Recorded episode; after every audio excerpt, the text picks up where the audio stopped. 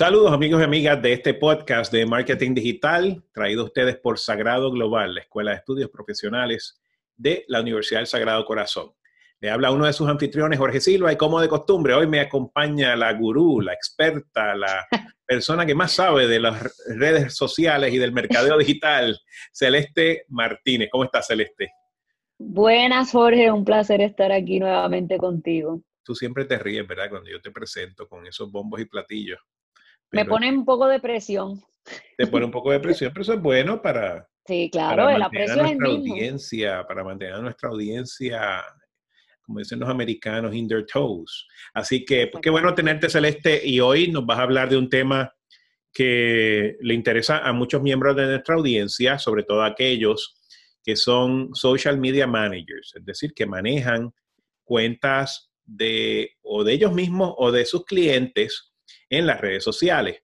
Y el tema que vamos a hablar hoy son consejos que tú tienes o que nos puedes dar para hacer ese trabajo del, social media manager, que tiende a ser uno con múltiples responsabilidades, ¿no? Bastante complicado y, y riguroso en momentos, porque tienes que estar con bastante velocidad, ¿verdad? La noticia sale y la noticia hay que utilizarla inmediatamente y comunicarla inmediatamente, entre otras cosas.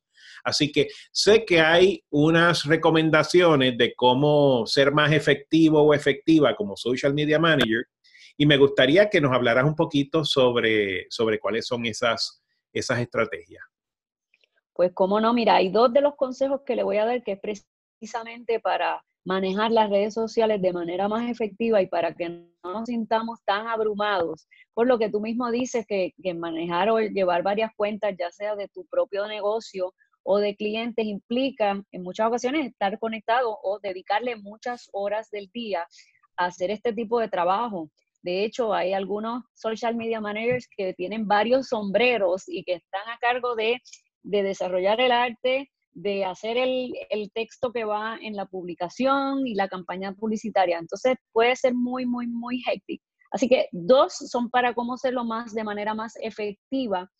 Y el primer lugar es que organices tu tiempo. Y esto, organizar el tiempo es algo que aplica a todas las áreas de trabajo. Pero como dije, como esto es un trabajo de tanto y tanto detalle y que conlleva tantos pasos y estar pendiente del inbox, de los mensajes que te envían los clientes, de si programaste o no programaste las publicaciones, de tomar alguna foto y quizás de editar alguna foto, es bien importante que tú establezcas cuántas horas al día tú tienes para dedicarle a este aspecto del manejo de las redes sociales. Y una vez tú decides que tienes dos horas, que tienes tres horas, dependiendo de cuántas cuentas tú manejes, tú vas a, hacer un, un allocation de tiempo para cada una de las tareas. ¿Por qué? Porque los mensajes siguen llegando, nos siguen llegando notificaciones y hay veces que nos sentamos a hacer una tarea y de repente no terminamos de hacer esa tarea y empezamos la otra. Hay un método que implica utilizar el timer y el timer puede ser inclusive hasta el del celular y es que le, le dediques 25 minutos para hacer una, dos o tres tareas, las tareas que tú establezcas. Pero mm, si pones el timer, pones los 25 minutos, ahí te vas a dar cuenta que no te vas a salir de esas responsabilidades, que no importa si suena el teléfono, que no importa si te llega una notificación, tu mente está preparada y está dedicada a esos 25 minutos, dedicárselo a eso que tú estableciste.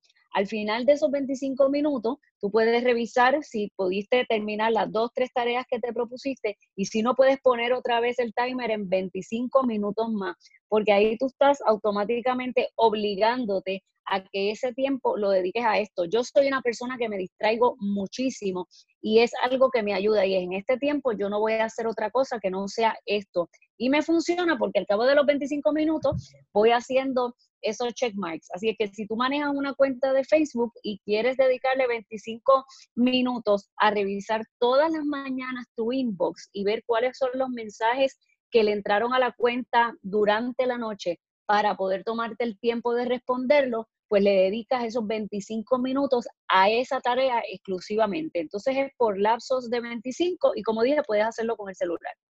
Pero entonces me imagino que para darle la atención única a ese proyecto en esos 25 minutos, la recomendación es que te desconectes de las otras vías que te pueden interrumpir. Por ejemplo, el teléfono celular, pues lo ponemos en airplane mode. Eh, las notificaciones que quizás tenemos en nuestra computadora, en el desktop, las, las ponemos en mute o las silenciamos para que no nos interrumpa, porque como tú bien dices, uno tiene tantas y tantas formas de distraerse que entonces no vas a cumplir con los 25 minutos que te has propuesto y no vas a lograr el, nivel de calidad que quieres en 25 minutos. Bien, 25 minutos dedicados, bien utilizados, te permiten hacer maravillas, pero con claro. no, no funciona.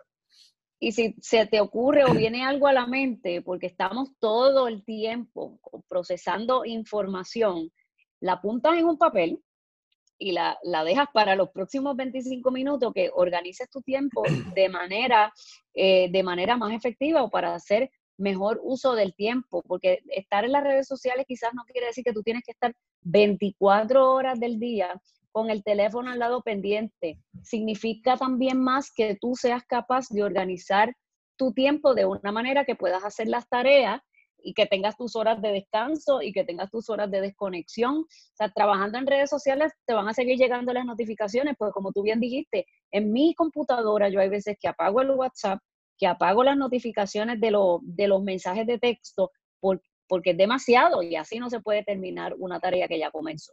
Así que no es, la, no es diferente para este aspecto de, la, de las redes sociales. Y otro, otro aspecto que me imagino que, que vas a cubrir es esta tendencia que tenemos muchos de nosotros a, enfocarnos en que el contenido esté perfecto antes de lanzarlo, ¿no? Y, no sé si es una recomendación eh, que nos vas a dar y cómo atenderla.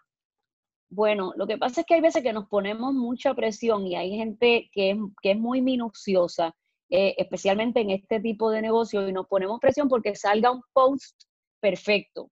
Entonces, no debemos ponernos esa presión. No estoy diciendo que hagamos las cosas a lo loco y que hagamos una publicación o que, la, o que programemos una publicación y que salga con, errores eh, gramaticales o que escribimos una palabra de manera incorrecta.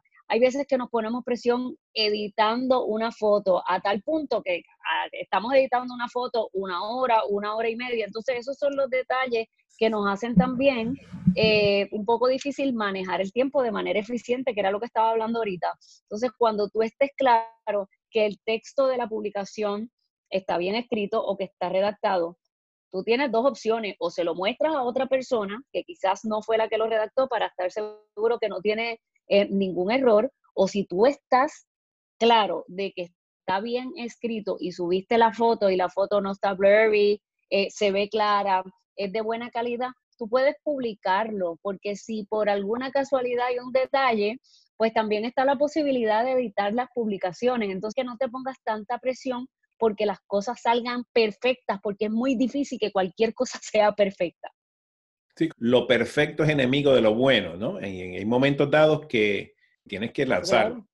Eh, porque si no, nunca lo lanzas. Así que, pues, no, y, eso, y eso es definitivamente, no, no siempre vamos a tener a toda la comunidad contenta, siempre alguien va a tener alguna crítica, va a tener algo que decir, siempre alguien va a ver que le encuentre un, eh, un error que quizás no es de gramática o no, de que una, o no es de que una palabra esté mal escrita, pero puede haber un retoque en una foto y algo tan minucioso que sabes que una sola persona pues, porque complacer a todo el mundo, pues, como dije, es difícil. Y eso me lleva al, tercer consejo, que nos enfoquemos en crear comunidad versus en crear una audiencia. Y de los tres consejos, este es el que es desde el punto de vista estratégico. Audiencia quizás se refiere a un grupo de gente o a un grupo de gente grande. Por ejemplo, todas las personas que le dieron like a la página de tu negocio. Esa quizás es tu audiencia. Pero dentro de la audiencia está la comunidad del grupo de personas que están constantemente hablando, interactuando, que son los, de los que le dan like a los posts, los que quizás los comparten, los que quizás te escriben por el Messenger, porque la comunidad es quien realmente conecta contigo. Esas son las personas que te deben a ti interesar. Las personas que leen tu contenido y dicen, espérate, esto tiene que ver conmigo, y yo voy a entrar en, este diálogo con esta compañía, ya sea pues en el, en el caso de, de los cursos de la universidad, porque algún curso le llame la atención, pero no todo el mundo va a ser parte de tu comunidad. Quizás tú tienes la audiencia, que son personas que están pasivamente, que le dieron like a tu página y que quizás están viendo los posts tuyos, pero como que no es con ellos, no, es a ellos que les llama la, atención. En la página nosotros tenemos un ofrecimiento de curso sobre varios temas y para diferentes gustos y para diferentes necesidades. Entonces es muy posible que el curso de, nosotros de, de mercadeo digital no le llame la atención a la misma persona que le llamen los cursos de utilizar Excel o de edición de fotos. Entonces es bien, bien, bien importante que nos enfoquemos en esa gente que quiere conectar con nosotros y que está activa y que entendamos que no a todo el mundo le va a interesar todo lo que tú publiques en la página. Claro, claro. Y de hecho, este mismo podcast que estamos transmitiendo hoy es un ejemplo de esa atención a una comunidad que le interesa un tema específico. Hemos enfocado en mercadeo digital. Te adelanto, Celeste, y te felicito de antemano, porque ya con este episodio hemos llegado a los 5.000 downloads y tenemos... ¡Uh, qué bueno! ¡Qué alegría! tenemos una comunidad que trasciende Puerto Rico, tenemos oyentes en Chile, en Colombia, en Costa Rica, en los Estados Unidos continentales, en España, en gran medida gracias a ti, Celeste, a que siempre nos estás dando y compartiendo estas buenas sugerencias, ¿no? Y, de, manera, de manera divertida. Y ese precisamente es el ejemplo de cómo eh, a través de este podcast, pues estamos creando esa comunidad y de paso los invito a que si tienen siempre algún comentario que quieran hacer sobre, sobre el podcast, nosotros lo pueden hacer en la, lo compartimos en la página de YouTube o en nuestra página de, de Facebook de Sagrado Global. Es parte también que de algún tema que quieren que nosotros podamos conversar en uno de los podcasts, pues que lo hagan también para así seguir creando comunidad y desarrollando este contenido que es para ustedes. Ahora que lo mencionas y, con eso voy cerrando, a nuestros oyentes sí les vamos a pedir un favorcito, si pueden, nos encantaría que nos dieran un review. Si están escuchando el podcast, digamos, en, en, el Apple Podcast, sencillamente tienen la opción de, al finalizar la transmisión, darle a un review y darnos las estrellas que ustedes entiendan, de una a cinco, las que ustedes entiendan que son las adecuadas, obviamente nos gustan más cinco, pero es lo que ustedes deseen, eh, y que nos pongan inclusive unos comentarios, que les gusta, que no les gusta, para nosotros poder seguir mejorando este, este podcast que ya va por el episodio 38, Celeste. Parece mentira, pero ya llevamos más de, más de siete meses transmitiendo el podcast semanalmente. Así que, pues nada, para ir concluyendo, Celeste, ¿qué recomendaciones y algunas herramientas, cursos, materiales tienes para todos esos social media managers que nos están escuchando y que quizás pueden aprovecharse de este y otras, y otras sugerencias? Pues, como no, como parte de nuestro certificado profesional de Digital Marketing, hay un curso que se llama Conviértete en Social Media Manager desde tu casa. Así que es como montar tu negocio como Social Media Manager desde la casa. Y tenemos uno que se llama Mercadeo Digital para Negocios y ahí pues es un curso que te ofrece, un curso introductorio que ofrece una, una mirada a todo el mundo de mercado digital, incluyendo, pero no limitado a las redes sociales, las páginas de internet y los blogs y otros aspectos como, como mensajería. Oye, te adelanto ahora y a nuestro público, por supuesto, que varios de estos cursos que hemos estado dando de forma presencial, ahora los estamos grabando, así que también aquellos que prefieran la flexibilidad de tomarlo en un horario distinto al usual, lo pueden hacer. Así que nos pueden visitar con mucho gusto a global sagrado.edu y pronto estaremos comunicándole a toda nuestra audiencia y a toda nuestra comunidad el ofrecimiento de estos cursos pregrabados. Así que, Celeste, con eso nos vamos despidiendo. Te agradezco muchísimo el tiempo y, como siempre, los buenos consejos y recomendaciones y nos vemos la semana que viene. Gracias por la invitación y nos vemos la semana que viene.